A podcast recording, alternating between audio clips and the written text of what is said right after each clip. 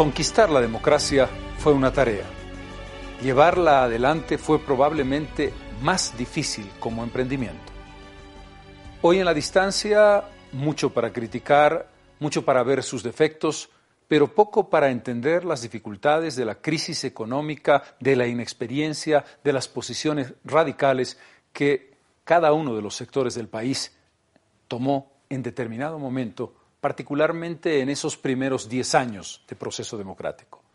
Hernán Siles Suazo y Víctor Paz Estensoro. En 1952 habían estado juntos para hacer la revolución. En 1982 estaban enfrentados, pero aún y a pesar de ello, ambos cumplieron un rol particularmente importante en cada momento del primer tiempo democrático reabierto en 1982.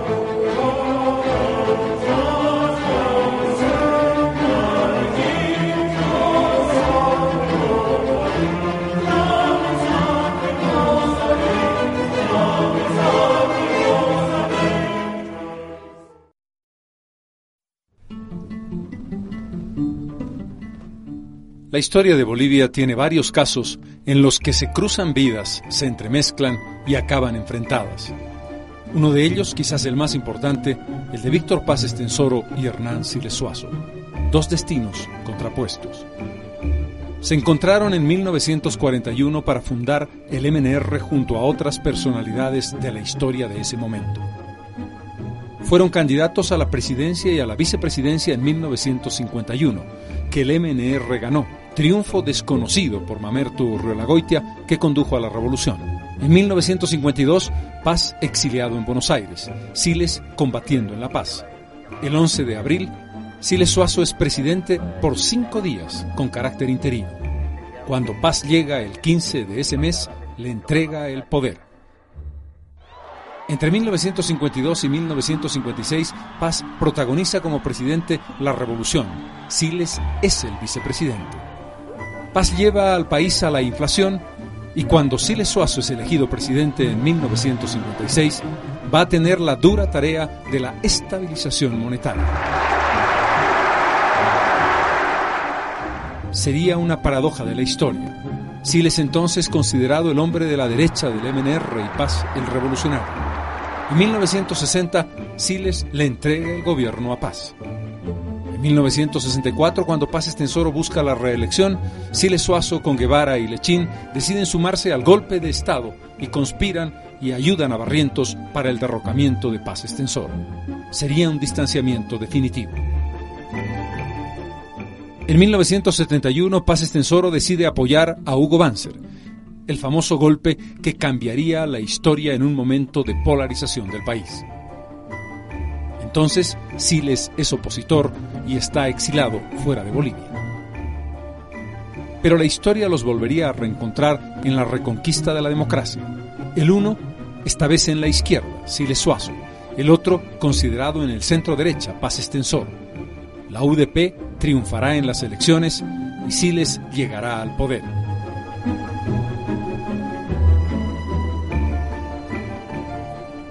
¡Allá Bolivia! ¡Allá Bolivia! ¡Allá Bolivia! por Dios, por la patria y por estos santos evangelios, desempeñar lealmente la presidencia de la República que el pueblo de Bolivia os ha conferido. Guardar fidelidad a la Constitución, a las leyes y sus instituciones. Sí. Pero ¿cuáles eran los desafíos del gobierno de la UDP? Los dos más importantes, la consolidación de la democracia y la resolución de una crisis económica que estaba ya en marcha, que en realidad había nacido en los últimos años de gobierno del general Banzer. El gobierno había nacido con varios pecados capitales, el más importante, la desunión interna, casi una fragmentación que se reveló muy pronto. Que entrando al gabinete se superen las diferencias de tipo ideológico o personal que pudieran darse por las circunstancias en que se han llevado las últimas gestiones para constituir un gabinete realmente representativo del pueblo boliviano. Y un error de cálculo del presidente Siles que el 8 de octubre había hecho una promesa que nunca podría cumplir. Es posible que por el gran esfuerzo democrático y pacífico llevado a efecto entre los próximos 100 días la situación económica empezará a ser aliviada. Una oposición implacable un sindicalismo dispuesto a pelear a muerte contra el gobierno, hicieron imposible que el gobierno pudiera no solamente mejorar la situación, sino simplemente salvar el colapso económico. El presidente tenía los viejos esquemas del modelo de 1952 del que él mismo era artífice. Mi gobierno tendrá en la planificación el método fundamental de conducción de la actividad socioeconómica será necesario redefinir el sistema de planificación de manera de adecuarlo a la estrategia de desarrollo y a la amplia base de sustentación de nuestro proyecto político.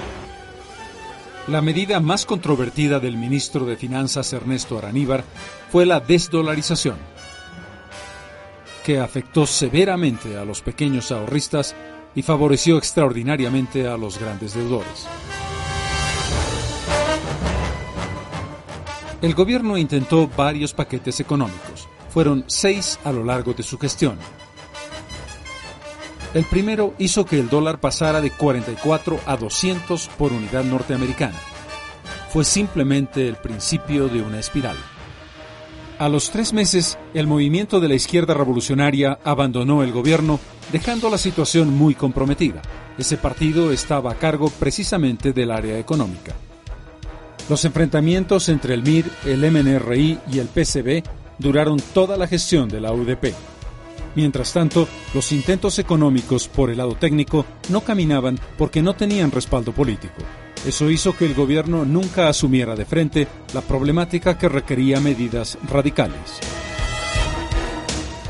Veamos algunas cifras. El gobierno Torrelio Vildoso había dejado una herencia de más de 100% de inflación pero los indicadores económicos no hicieron otra cosa que empeorar. La inflación se hizo simplemente irrefrenable. También se produjo una caída violenta del Producto Interno Bruto. El país estaba decreciendo. El presidente Siles tuvo razón cuando dijo que el Congreso del 80 iba a ser fatal políticamente su minoría en el Congreso determinó una oposición terrible del MNR y ADN que fueron implacables hasta llegar a medidas tan demagógicas como la petición del Senado de un aumento del 100% de los salarios. Los teóricos del oportunismo creen que la historia empieza con ellos y se embarcan en cualquier ofensiva ambivalente sin reparar que detrás suyo se mueven los socios del golpe de Estado de 1971 que aprovechan toda dificultad y se presentan como jueces, como si la nación no tuviera memoria de quienes fueron sus represores de ayer. Por su parte, el sindicalismo quiso que lo que no había logrado en 20 años se consiguiera en un par de meses. Adoptó como suya la tesis trotskista del salario mínimo con escala móvil y puso al gobierno contra las cuerdas. Era una presión que no se podía sostener. La gimnasia huelguista llegó a extremos delirantes. Decretar huelga general indefinida por los siguientes objetivos. Inmediata resolución del problema del abastecimiento. Implementación del salario mínimo vital y escala móvil. Precios libres para los productos de los compañeros campesinos. Control de precios en los demás artículos de primera necesidad y congelamiento en los artículos que controla el Estado.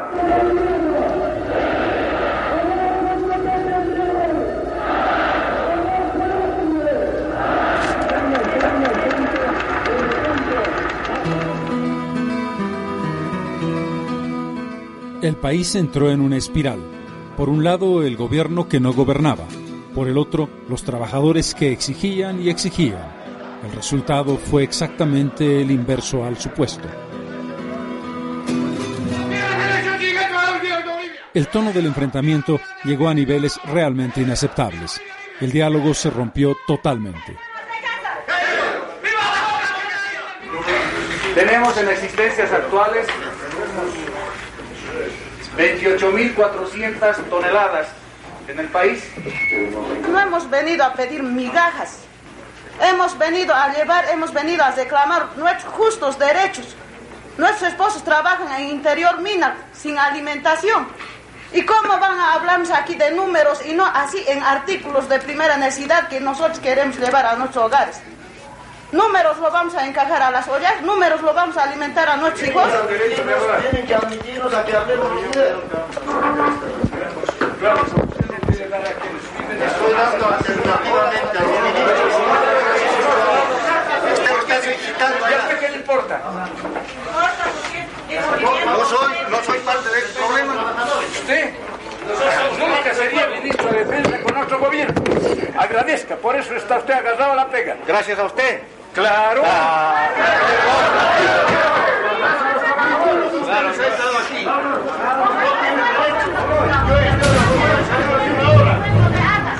Trabajadores, obreros, empleados públicos realizaron huelga tras huelga. Cortaron la luz, el agua y el teléfono, en algunos momentos, a la Casa Presidencial y al Palacio de Gobierno. El Banco Central sufrió la huelga más larga de su historia, 51 días sin funcionar. Se amenazó al Fondo Monetario Internacional con no reconocer los acuerdos que intentó firmar el ministro Flavio Machicado. Varias huelgas nacionales, las dos últimas de nueve días y 16 días respectivamente. Las cosas culminaron en marzo de 1985, cuando alrededor de 12.000 trabajadores mineros se volcaron sobre la ciudad de La Paz en lo que se suponía iba a ser el preludio del resultado hacia el socialismo.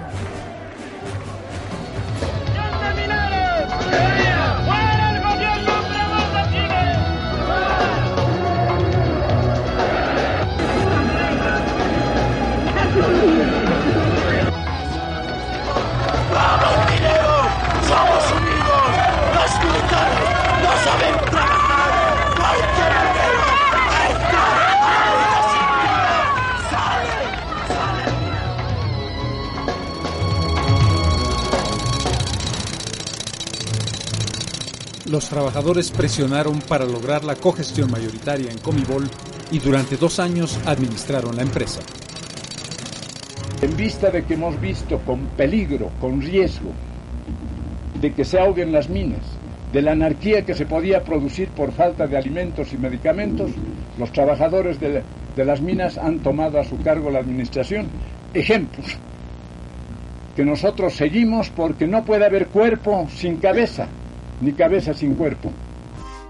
A su vez se creó la Corporación Agropecuaria Campesina, Coraca, para eliminar la intermediación y mejorar los precios a los productores. Ambos intentos lamentablemente fueron fallidos. Porque creíamos nosotros de que con el gobierno de la UDP era posible arrancar algunas reivindicaciones para el sector campesino. Y con esa confianza nosotros íbamos tramitando. Pero durante todo este gobierno nosotros prácticamente nos hemos cansado con estos trámites. Lo único que hemos hecho es enriquecernos con decretos y resoluciones supremas que nada hace ningún, no resuelven ningún problema para los compañeros campesinos del país. Ya en la década de los años 70 había comenzado el bonancible negocio del narcotráfico. El García Mesismo lo había llevado a puntos insólitos. El gobierno del presidente Siles Suazo no pudo detener una espiral de crecimiento de producción de coca y también salpicó a su gobierno a través de una reunión secreta entre el entonces zar de la cocaína, Roberto Suárez, y el encargado de lucha contra el narcotráfico, el señor Rafael Otazo. Esto determinó un escándalo y una interpelación parlamentaria. La imagen del gobierno quedó seriamente dañada. Pero sin duda, el tema más importante a nivel internacional que afrontó la gestión Cide Suazo fue el caso Klaus Altman Barbie, el gobierno decidió la deportación del criminal nazi para su juzgamiento en Francia. Esto ocurrió en febrero de 1983. Yo olvidé, si ellos no han olvidado es otro asunto. Yo olvidé en todo caso.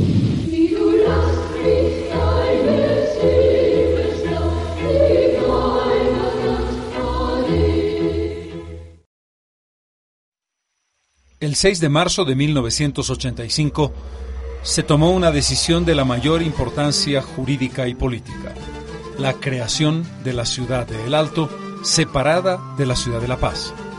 El Alto, que en los años 50 era una pequeña población y luego un barrio de La Paz, se convierte en ciudad y municipio autónomo. Al comenzar el siglo XXI, El Alto se convertiría en una ciudad fundamental en el desarrollo de los acontecimientos políticos y la resolución o profundización de las crisis que llevaron al país a momentos muy dramáticos. Pero aún quedaban muchos problemas no resueltos, por ejemplo la inestabilidad de los ministros, 80 en dos años y 10 meses, siete gabinetes, especulación, escasez, corrupción, divisas baratas o simplemente un círculo que favorecía al frente que estaba en el poder, fueron rasgos que marcaron elementos muy negativos ante la opinión pública para el gobierno de la UDP. Las cosas llegaron a un punto tal que el 30 de junio de 1984 el presidente de la República fue secuestrado de la residencia presidencial. Diez horas duró la pesadilla. El país no tuvo gobierno entonces. El vicepresidente Jaime Paz se encontraba en Portugal y tuvo que volver precipitadamente. El fracasado golpe militar perpetrado al amanecer del sábado 30 de junio próximo pasado estuvo encabezado por el coronel Rolando Sarabia y el exministro Walter Marcelo Galín Dugar. Ambos connotados conspiradores habían acordado, una vez triunfante el golpe de Estado, crear la Segunda República a cuyo efecto organizaron una logia civil militar a la que denominaron CONDEPA, que significa Condición de Patria. Fue minuciosamente preparado por ambos en varias reuniones realizadas en el domicilio particular de Galín Dugarte y en el de otras personas como la de Guido Merubia, Pablo Vizcarra, Guillermo Bedregal, Ciro Jumbo Barrero y otros. Sarabia se reúne con el mayor Ardaya, los coroneles Prudencio y Linares de la Policía Boliviana. el edecán eh, Ardaya no se había presentado al aeropuerto en el momento de salida porque yo lo había invitado a acompañarme en el viaje a Europa. Y le pedí al general Gary Prado el viernes de mi salida del país que comunicara inmediatamente al alto mando este hecho irregular, sea para constatar si se trataba de un acto de indisciplina o sea para investigar lo que podía haberle pasado a nivel personal al mayor Ardaya. Oficiales del ejército ingresan a las recámaras de la primera dama y el señor presidente y obligan al primer mandatario a vestirse y acompañarlos sin ofrecer resistencia ninguna.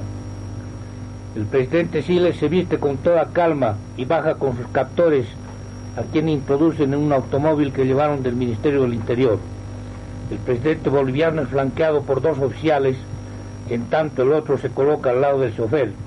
y en absoluto silencio es conducido hacia el domicilio de Roberto Rescala, Neptala, ubicado en la zona de Miraflores, calle Estados Unidos, número 1011.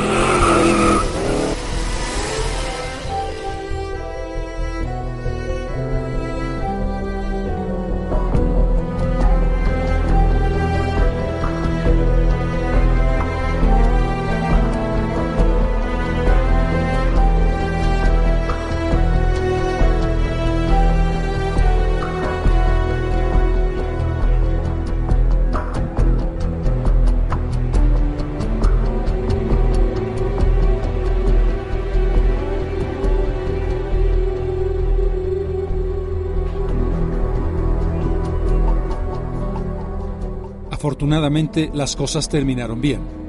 El presidente fue salvado gracias a una excelente labor de rastrillaje de las Fuerzas Armadas y a una comunicación desde Venezuela que confirmó el sitio donde estaba preso. En circunstancias en que fuerzas de la derecha, calculando mal las posibilidades del pueblo boliviano o su situación histórica en esta época difícil de nuestra historia, intentaron crear condiciones de desestabilización.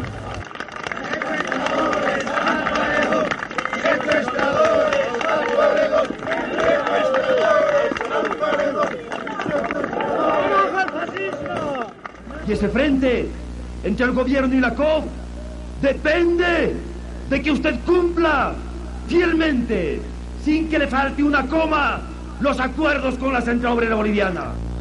También les decimos a los oficiales patriotas del ejército.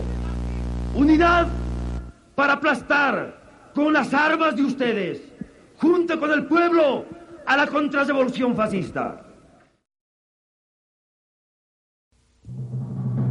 El presidente, agobiado por todas estas tribulaciones, adopta una medida extrema en noviembre, una huelga de hambre que dura cuatro días.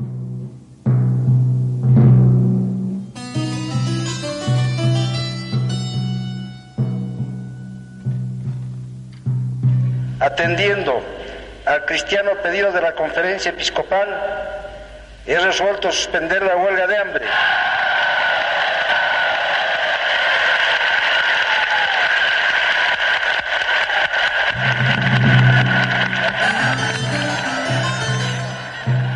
Esta decisión desembocó en un rasgo que quedará para la historia.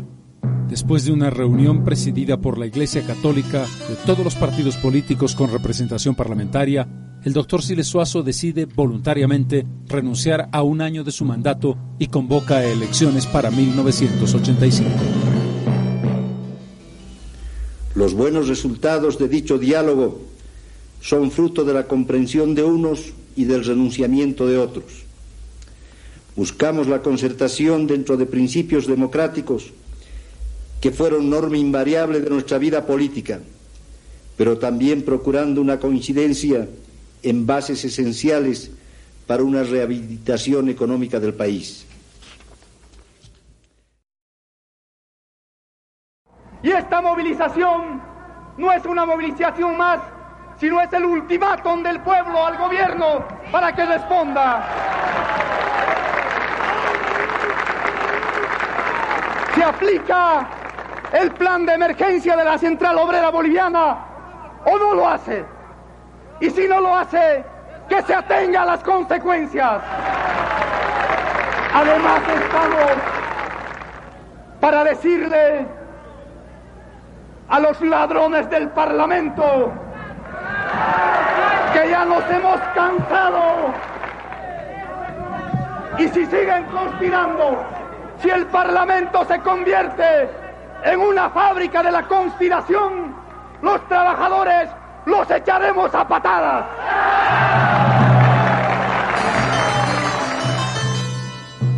Y el deterioro político continuó hasta fragmentar definitivamente la UDP que desapareció en el vendaval.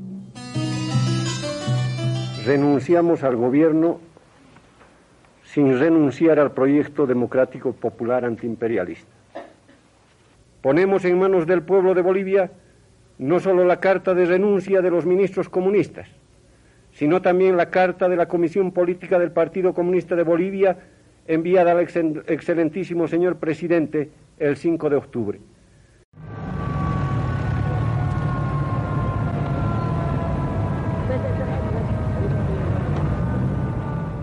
En tanto, el MIR se divide primero en abril de 1984. Sale el MIR Masas y luego en diciembre de ese mismo año sale el Movimiento Bolivia Libre. El vicepresidente Jaime Pazamora renuncia también en diciembre a su cargo vicepresidencial. Con mucha habilidad, el MIR había logrado habilitar inconstitucionalmente al licenciado Pazamora como candidato a la presidencia para 1985. La izquierda pierde una oportunidad histórica que se refleja en el resultado electoral.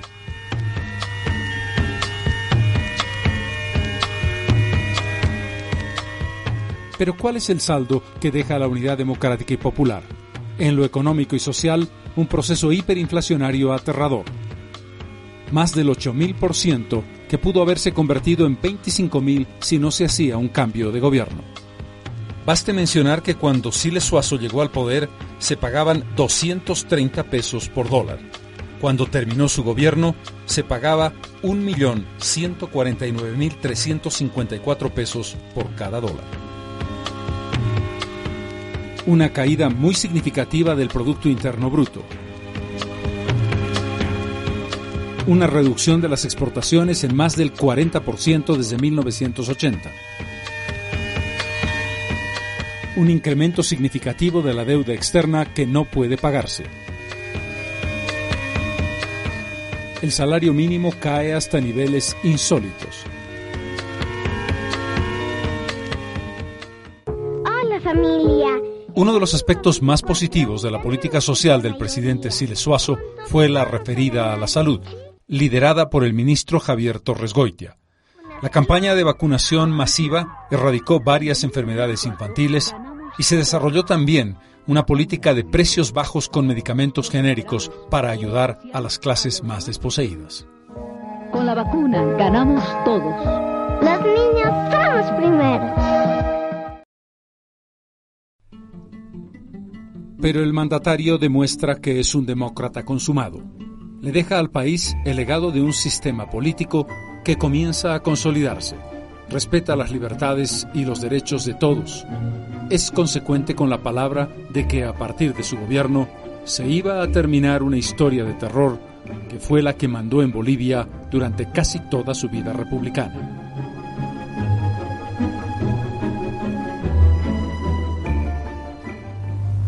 Es necesario aquilatar la verdadera dimensión de lo que significa vivir sin represión, sin allanamientos, sin desaparecidos, sin asesinatos, sin interventores sindicales en las fábricas, sin listas negras de obreros a quienes se les niega el derecho de trabajo, sin cárcel, sin torturas, confinamientos y exilios.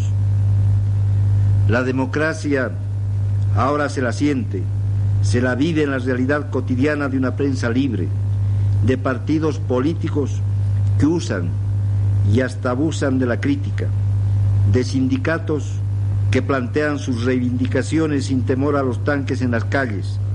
En fin, se siente y vive esa democracia en la vigencia plena de los derechos humanos. Hernán Siles Suazo fue capaz, a pesar de la tormenta, de demostrar que la democracia tenía que sobrevivir a pesar de todas las cosas. Y si en lo económico su gobierno fue absolutamente negativo, en lo que hace a la consolidación de un sistema fue un verdadero ejemplo para la historia.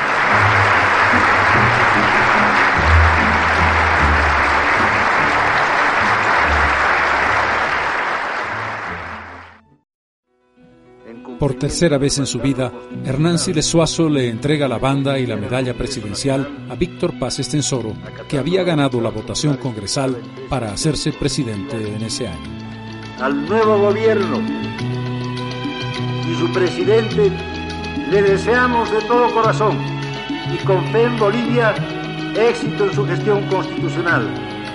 Es imperioso que esta nuestra tierra siga siendo de hombres libres.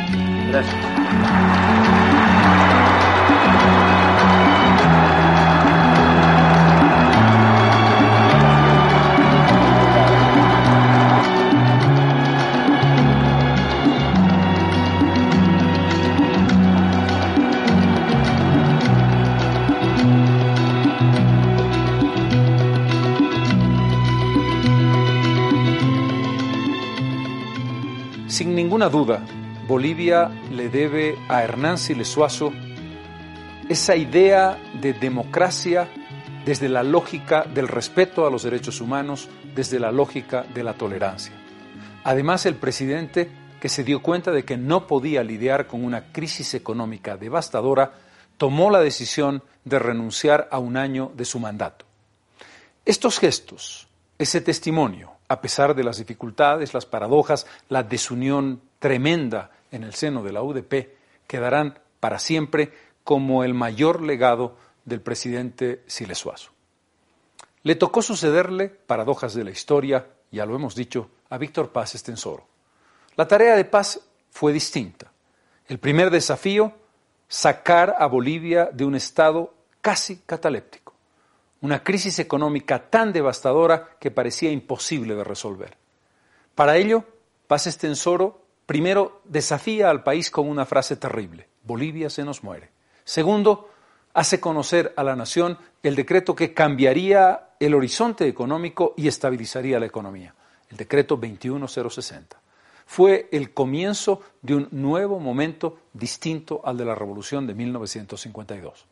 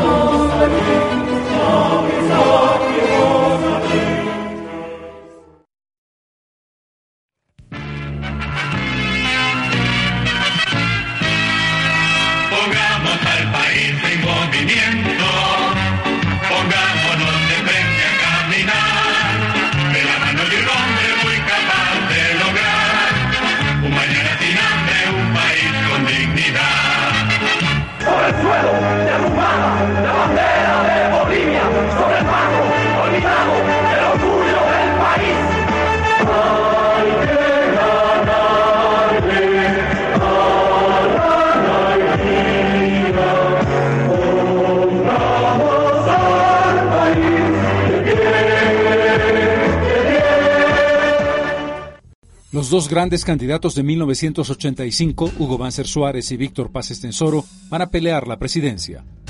Banzer gana esa elección con el 32.8% de los votos, seguido por Víctor Paz Estensoro con el 30.3%. Por primera vez desde que está en vigencia el voto universal, es respaldado en democracia por el voto popular, pero es a la vez la primera vez que el segundo obtiene la presidencia. Antes, todos los presidentes que ganaron por mayoría relativa fueron ratificados por el Congreso. El pasado dictatorial del general Banzer le bloqueó la llegada a la presidencia de la República. Juráis por Dios, por la patria y por estos santos evangelios desempeñar lealmente la presidencia de la República que el pueblo de Bolivia os ha conferido, guardar fidelidad a la Constitución, a las leyes y a sus instituciones. Si así lo hicierais, Dios y la patria os premien, y si no, os lo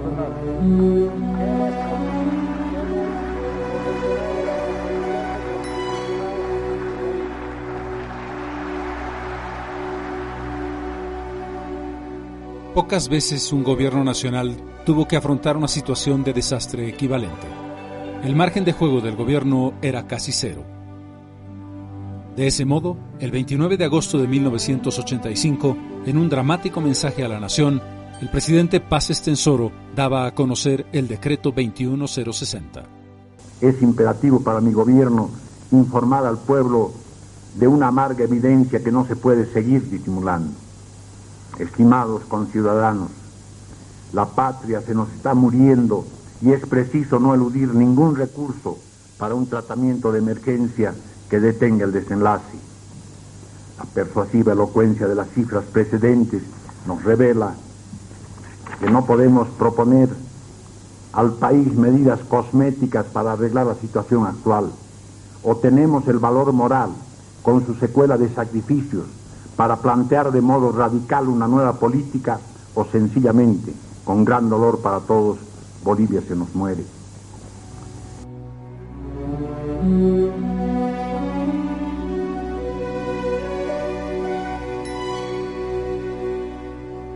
Durante más de 24 horas, los ministros de Estado, entre el 28 y el 29 de agosto de 1985, estuvieron encerrados en Palacio de Gobierno sin ningún contacto con el exterior para aprobar el decreto. En la, culminación, cuando ya se empieza a estructurar el papel de trabajo, la matriz del papel de trabajo, debemos mencionar en primer lugar a Paz Extensor. Eh, primero por su polifacética formación, ese sentido humanista profundo que él tiene en su pensamiento y en su aptitud reflexiva frente a la realidad. Otro importante eh, factor humano, Sánchez de Lozada. Sánchez de Lozada tiene una visión, diremos, fresca, eh, no está afincado porque él no ha militado activamente en el partido en nuestros viejos prejuicios eh, y se incorpora Juan Careaga, un hombre que viene de, diremos, eh, de una escuela absolutamente diferencial a, la del MNR. Discutimos profundamente si podía ser shock o gradual y nos dimos cuenta que tenía que ser shock. La segunda semana nos dedicamos al gran problema de estabilización o ajuste estructural. Vimos que estabilización sin ajuste estructural no iba a funcionar. No había eh, la honestidad, la capacidad para dirigir la economía en el marco del antiguo modelo. El discurso del presidente no había exagerado un ápice. La situación económica era simplemente catastrófica. Con la inflación, la tributación se va por los suelos.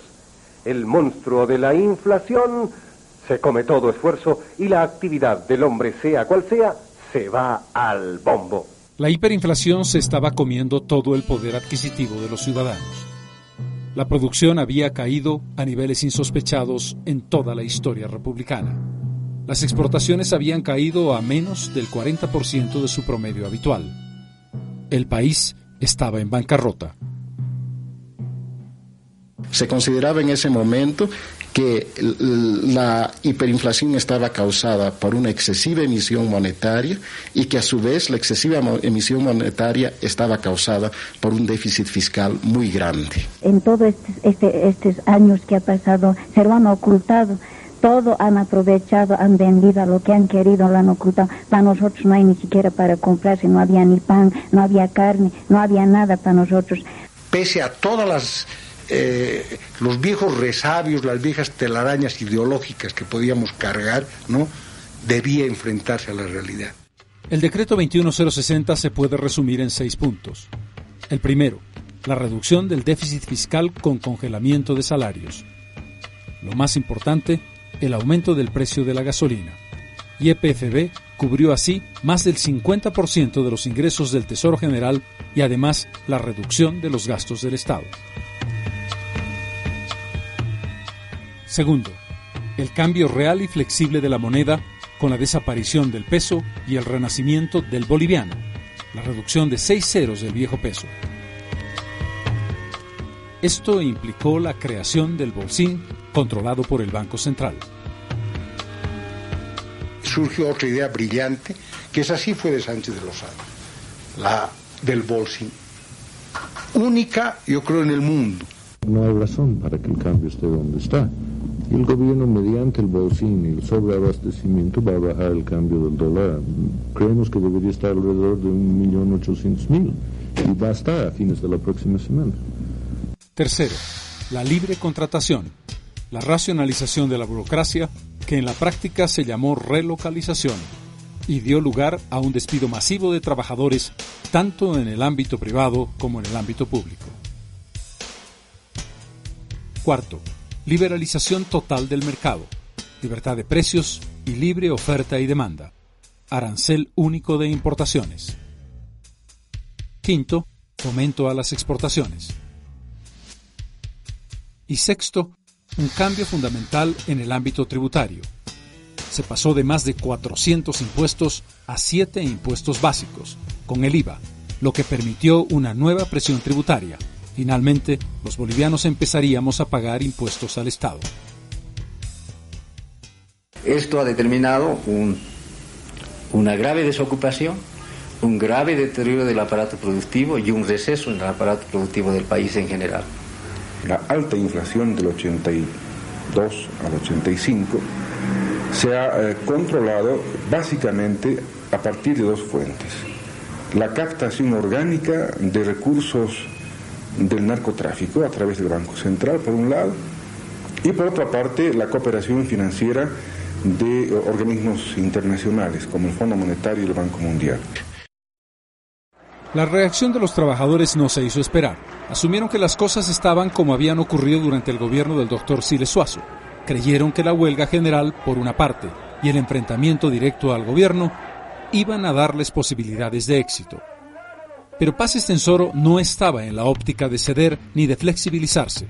Por el contrario, quería demostrar, y lo demostró durante todo su gobierno, que uno de los aspectos fundamentales era recuperar la majestad del poder estatal y hacer que el gobierno gobernase de verdad.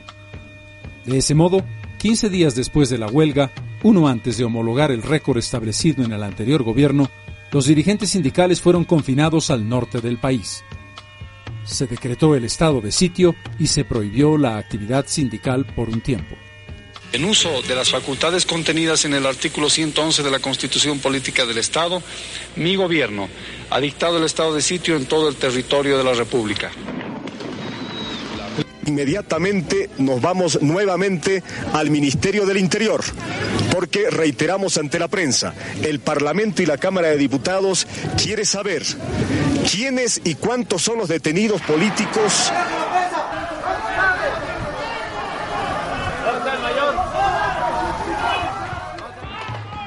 El gobierno logró controlar definitivamente el orden y a partir de ese momento se planteó la tarea de encarar la estabilización. No importa el color del gato, lo que importa es que case ratones. Cuando no se genera la confianza. No hemos perdido la razón, de modo que no habríamos elegido un camino duro si hubiera otro menos duro, pero lamentablemente no hay. Y no hay porque el mecanismo que regía anteriormente era un mecanismo que incitaba no solamente que permitía, sino que incitaba a la dilapidación de la riqueza nacional.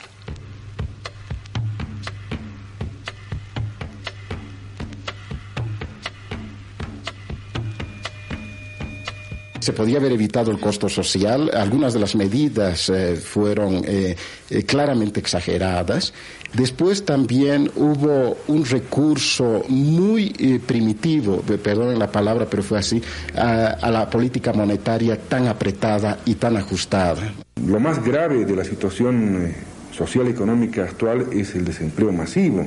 Aproximadamente el 20% de la población económicamente activa en Bolivia no tiene trabajo o si lo tiene es un empleo de subsistencia y de, digamos, de autoempleo, que es una condición prácticamente miserable de vida. Lo único social que tiene el 21060 es la relocalización.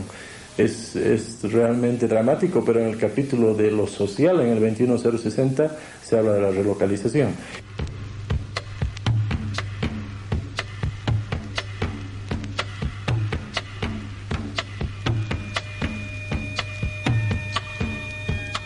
El hecho de congelar los salarios y dejar la libertad de precios está demostrando la tendencia típica de este gobierno, es enemigo de este pueblo que está hambriento. Es igual que el doctor Siles, no tienen diferencia, que este es un plan coherente, indiscutiblemente, pero para devastar al país. Lo que quieren es que no lleguen esos, no haya harina, no haya pan, y entonces la gente diga, es consecuencia de la nueva política económica. No, compañeros, no es consecuencia, no va a ser consecuencia de la nueva política económica si es que se produce esa situación.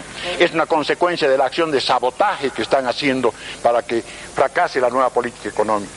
Pero en esto de llevar adelante la nueva política económica, compañeros y camaradas, no es una cuestión de orgullo personal o de éxito personal. Es que estoy convencido sinceramente que no hay otra alternativa. Ahora me pagan una miseria, de, yo soy de Menemerite, me pagan una miseria, pero no me alcanzan.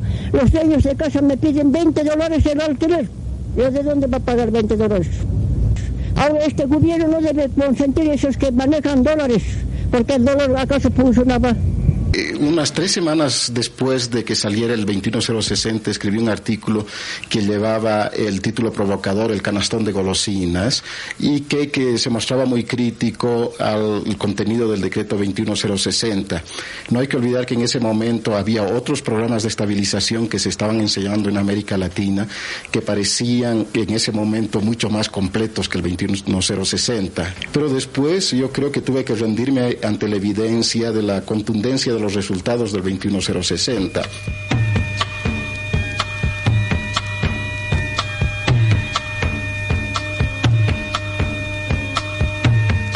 Nosotros tenemos un orden de prioridades. La primera prioridad, incomparable con todas las demás, es detener el proceso inflacionario. Y para detener el proceso inflacionario tenemos que subordinar a eso todas las demás cuestiones. Porque esta es una crisis mucho más grave que la crisis desatada por la independencia, por la lucha por la independencia, más grave que la crisis desatada por la guerra del Pacífico y la sequía que hubo en esos años, mucho más grave que la crisis desatada por la guerra del Chaco, que coincidió con la gran crisis del 29-30 en la economía mundial. Esta es una crisis de la economía mundial, de una crisis de movimientos de los países altamente desarrollados que están haciendo descansar el peso de la crisis más sobre los países del tercer mundo. Entonces la gente tiene que darse cuenta que estamos en una situación de la cual no podemos salir sino con este sacrificio. Menos de un año después de la aprobación del decreto 21060, la hiperinflación fue parada en seco. El país comenzó un razonable crecimiento económico. Aumentaron las exportaciones y mejoraron las cifras macroeconómicas. Aunque con un resultado social devastador, se logró revertir lo que parecía una debacle económica imposible. En febrero de 1986, el presidente Paz Estensoro adelantaba unos criterios que se cumplieron rigurosamente. Ahora, el 21060 no es estrictamente coyuntural. Es una coyuntura que va a durar probablemente 20 años. Y además, esto lo digo no porque el 21060 es una obra del gobierno que presido, sino porque es la tendencia al mundo.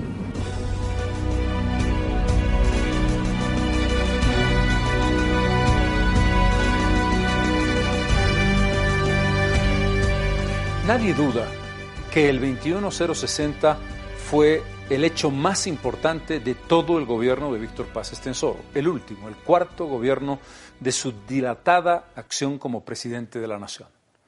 Pero no fue lo único que hizo. A Paz le tocaron otros desafíos a lo largo de su gestión de cuatro años, entre ellos, por ejemplo, la necesidad de una nueva política en la lucha contra el narcotráfico y un conjunto de tensiones y momentos de grave dificultad que tuvieron que ser superados con mucho esfuerzo. El gobierno de paz fue un gobierno rígido, aunque no autoritario.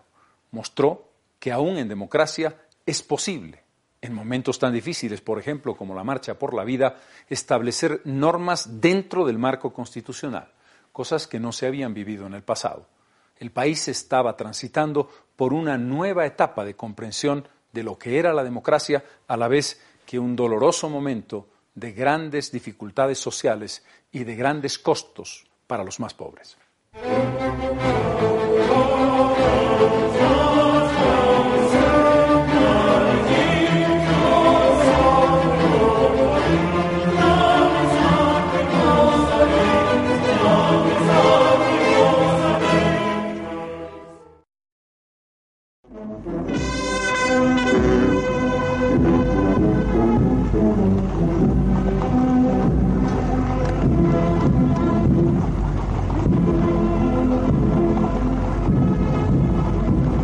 Aprobación del decreto 21060 era solo el comienzo.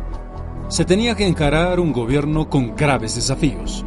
El más importante, tras el traumático resultado de la UDP, que no tuvo mayoría en el Parlamento, un pacto político que permitiera gobernar con esa mayoría.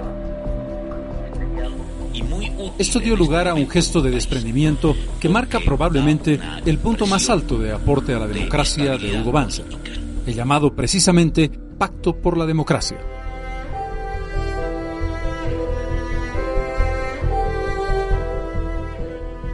La firma del presidente Paz Estensoro con el primer partido de la oposición marcaba un antecedente histórico notable. Bolivia presenta orgullosa una distinta imagen de su accionar político. A través de este acuerdo histórico se busca sentar sólidas bases para establecer reglas de convivencia entre la oposición y el partido que detenta el control del Poder Ejecutivo.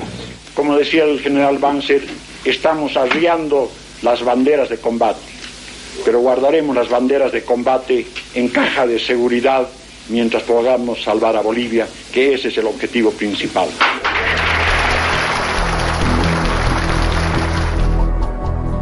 A partir de entonces, Bolivia concibió una nueva realidad. La gobernabilidad dependía de tener una mayoría absoluta en el Congreso.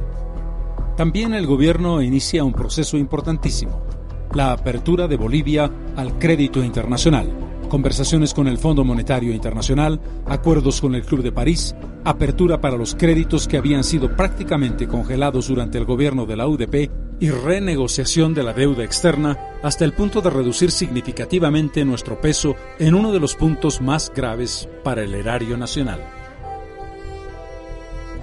A la una y 30, el directorio del Fondo Monetario Internacional, en, una, en su sesión semanal, ha aprobado el programa de stand-by para el gobierno de Bolivia. Pero los planes económicos del gobierno sufrieron un golpe muy importante. En octubre de 1985 se desplomó el mercado de Londres del estaño.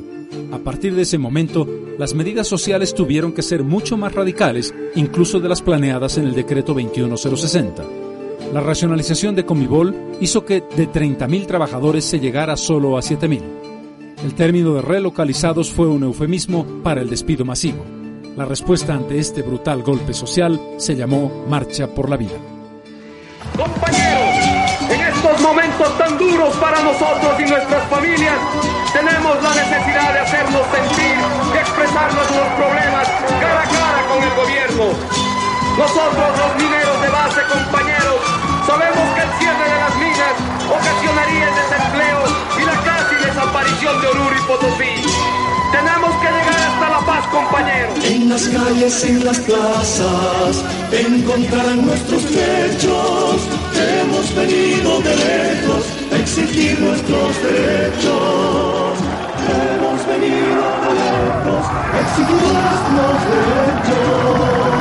Ojos, en las manos. La marcha no pudo revertir el proceso histórico y planteó la realidad costo social estaba siendo pagado ya por los trabajadores y por la base de la pirámide. El salario real que había llegado al ridículo en el gobierno de la UDP recuperó su poder adquisitivo, pero nunca hasta los niveles de 1980.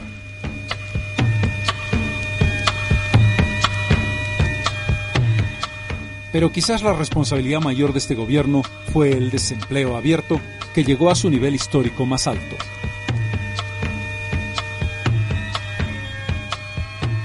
Una de las respuestas del gobierno ante el grave desempleo fue la creación del Fondo Social de Emergencia, intensivo en la contratación de mano de obra que desarrolló una cantidad significativa de proyectos en varias zonas del país. En abril de 1986, el Congreso Nacional tomó una decisión histórica. Había que pedirle cuentas al pasado. Luis García Mesa y la dictadura que retrasó todo el proceso democrático fue juzgado Así lo decidió el Congreso Nacional. El caso pasó a la Corte Suprema de Justicia. Sin embargo, el abogado defensor tenía tiempo para el cinismo. Existe una sola prueba incriminatoria. ¿Dónde está el alzamiento armado? ¿Dónde está la rebelión? El estilo no cambió con el propio Luis García Mesa, quien se presentó en Sucre y entre juego de paleta y juego de paleta perdió la memoria. En primer lugar, deniego e ignoro quién o quiénes hayan podido cometer estos delitos. Cualquier decisión que se tomaba dentro de los estados mayores de las Fuerzas Armadas era en forma colegiada, de ninguna, de ninguna manera en forma a, a título personal. Por lo que yo hago notar al señor presidente y reitero ignorado y deniego que yo hubiese levantado a las Fuerzas Armadas en sedición.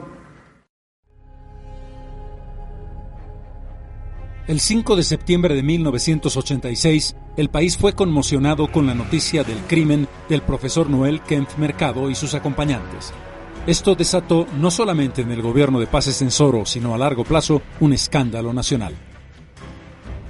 El crimen, además de despertar la conciencia boliviana a propósito del flagelo del narcotráfico, tuvo su secuela que la continuación de la investigación de Huanchaca, que ha quedado indudablemente en una fase muy importante, ya que existen declaraciones que acusan seriamente al ministro del Interior de compromisos con el narcotráfico, eh, de un mayor higiena, serán llevadas adelante estas eh, investigaciones por las comisiones de la Cámara de Diputados. Es decir, el diputado Salazar, que era parte de la investigación del caso Huanchaca, fue también asesinado.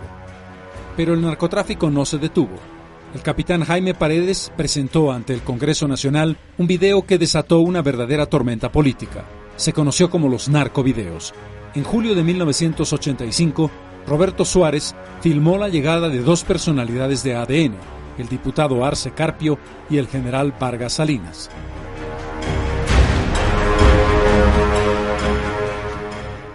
Pero eso no fue todo aparecieron también en imágenes la reunión animada del general Vargas con el señor Suárez Gómez en una de sus haciendas.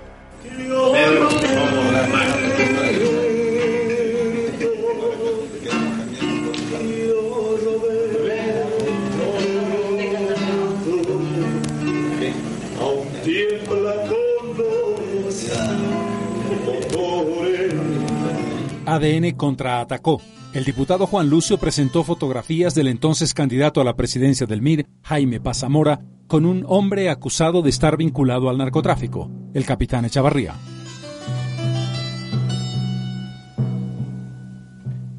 Las consecuencias de estas denuncias fueron graves. La separación de ADN de Arce y del general Vargas y sobre todo la acusación contra Jaime Paz Zamora de estar vinculado con el narcotráfico a través de dos acusados de esta acción, Oso Chavarría y Meco Domínguez. La figura de Suárez Gómez, que era ya conocida como el más grande narcotraficante del país, cobró relieve inusitado en un programa de radio y televisión popular dirigido por Carlos Palenque, en el que Suárez acusaba al gobierno de Paz Estensoro de estar vinculado al narcotráfico. El Departamento de Estado, el gobierno norteamericano es el rey de la cocaína y el virrey es el gobierno boliviano. El gobierno del doctor Paz Estensoro reaccionó con la clausura del sistema RTP por un año. La consecuencia política inmediata fue la creación de Conciencia de Patria, un partido fundado en la Plaza de San Francisco por el propio Carlos Palenque. Pocos días después, el gobierno hizo conocer oficialmente la detención de Suárez Gómez.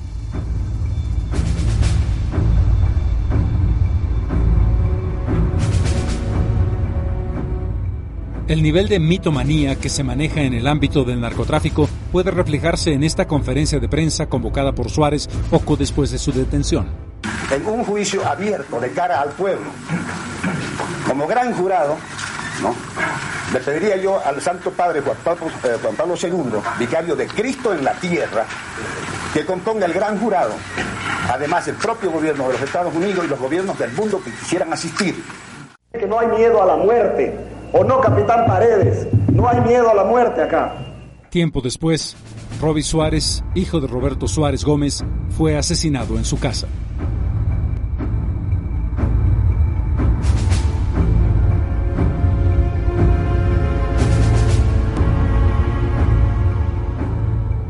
El 27 de junio de 1988, dirigentes de la Federación de Productores de Coca toman la dirección de la coca y el cuartel de Humopar, liberando a varios presos por narcotráfico.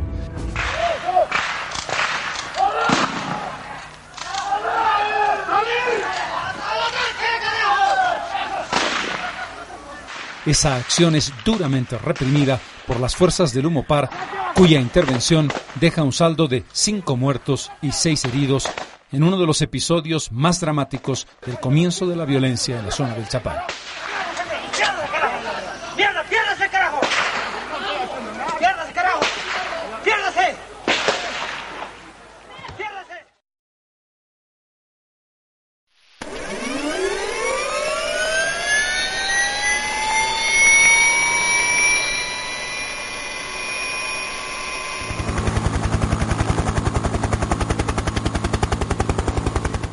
Simultáneamente la presión norteamericana fue tal que el gobierno tuvo que aceptar la presencia de efectivos de los Estados Unidos para la lucha contra el narcotráfico.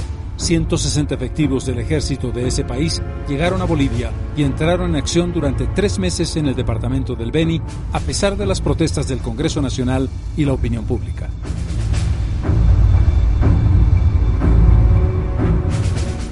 Pero la consecuencia histórica fundamental de todos estos acontecimientos fue la aprobación de la Ley 1008 destinada al combate al narcotráfico. La ley fue el instrumento más duro que se haya aprobado para el combate contra las drogas, tanto que en algunos aspectos pasaba por encima de la propia constitución boliviana, con tribunales especiales y fiscales de narcóticos casi omnipotentes.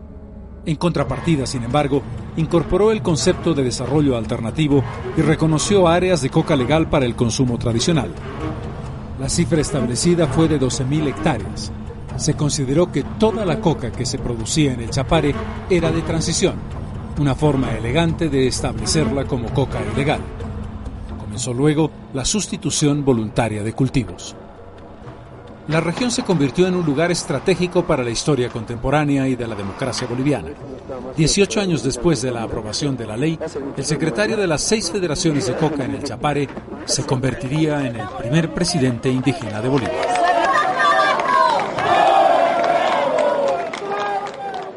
Si bien a partir de la reapertura democrática Bolivia vive en un clima de paz y estabilidad indiscutible en comparación con otras naciones de América, algunos brotes de violencia generaron preocupación. La llegada de George Shultz, secretario de Estado de los Estados Unidos a Bolivia, dio lugar a un atentado y al nacimiento de un grupo terrorista efímero, Zaratevilca.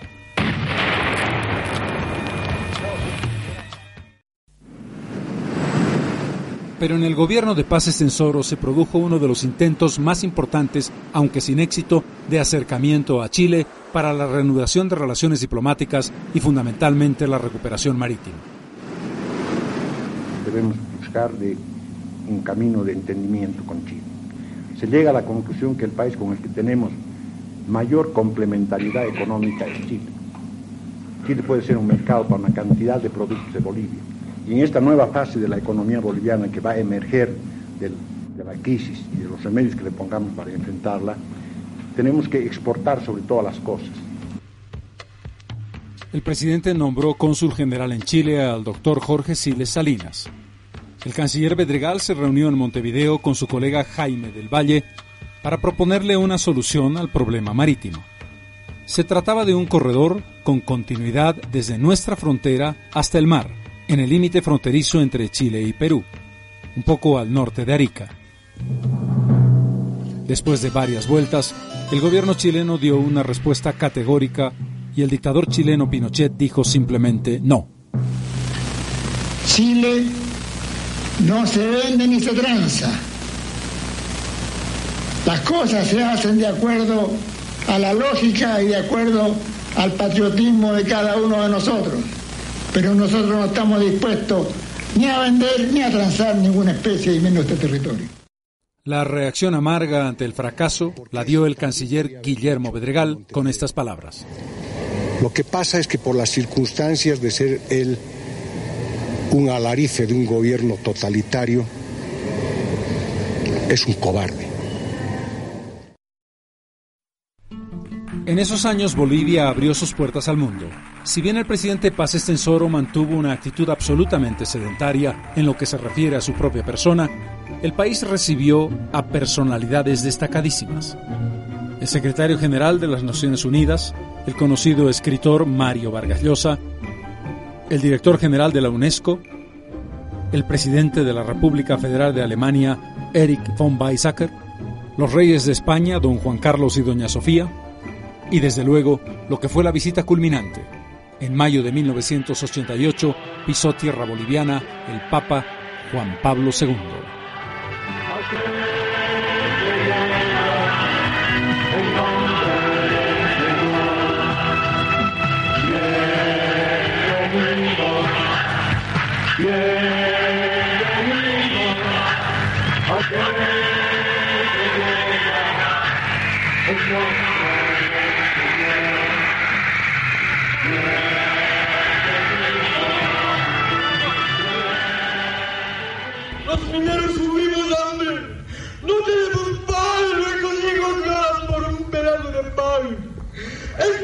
Que damos gracias hoy, Padre Santo, por haber aceptado la teología de la liberación.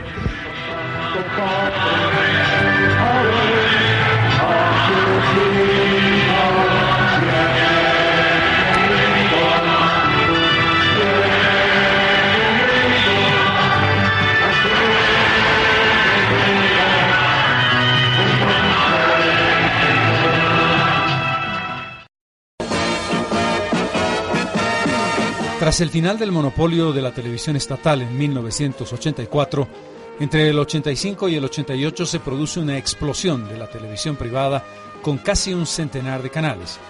Uno de los ejemplos de cómo la televisión se acercó a la gente fue, por ejemplo, la transmisión de conciertos de uno de los grupos más famosos del folclore nacional, los Carcas.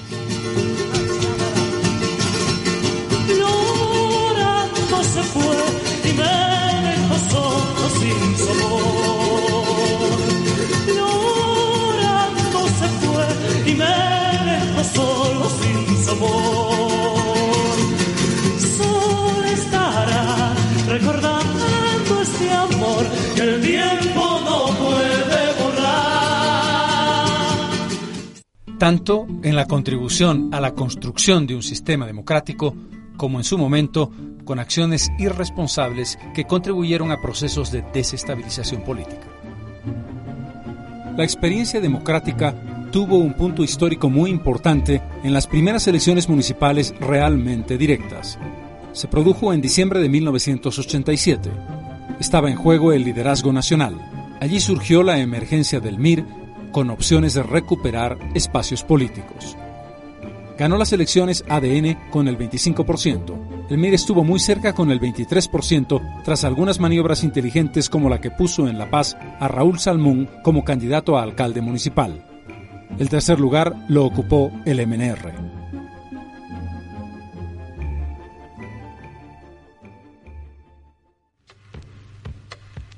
El gobierno de Víctor Paz Estensoro marcó el final de una etapa histórica que él mismo había inaugurado en 1952. El Estado poderoso y el concepto de la planificación en la economía, el capitalismo de Estado, en suma, son sustituidos por un nuevo paradigma que está acorde con los vientos que corren. El neoliberalismo comenzó a funcionar con el decreto 21060. La estabilidad económica indispensable para salvar a Bolivia del desastre trajo consigo una nueva ideología.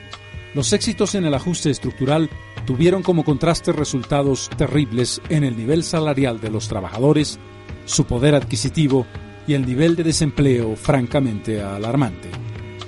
Los intentos de paliar la crisis no fueron suficientes. Fueron las dos caras de la medalla de un gobierno al que se le debe decir que fue responsable porque tuvo que enfrentar una crisis muy difícil, pero que fue implacable para resolverla. Fueron años intensos, qué duda cabe, pero encarados con seriedad y con responsabilidad. Víctor Paz Estensoro ha pasado a la historia no solamente por haber sido cuatro veces presidente, sino porque le tocó la decisión más difícil en 1952 y también en 1985, y en ese contexto fue un hombre que cambió el destino de la nación en la segunda mitad del siglo XX. Mi existencia es únicamente un fragmento en la dramática vida de Bolivia, a través de una larga jornada de avances, paralizaciones y retrocesos, luchas y breves saltos para tomar nuevos alientos, y está marcada por una guerra cruenta en defensa de nuestra soberanía. Del mismo modo, lleva la impronta de los años convulsos de una búsqueda política para el cambio profundo de las instituciones por encima de las alternativas meramente personales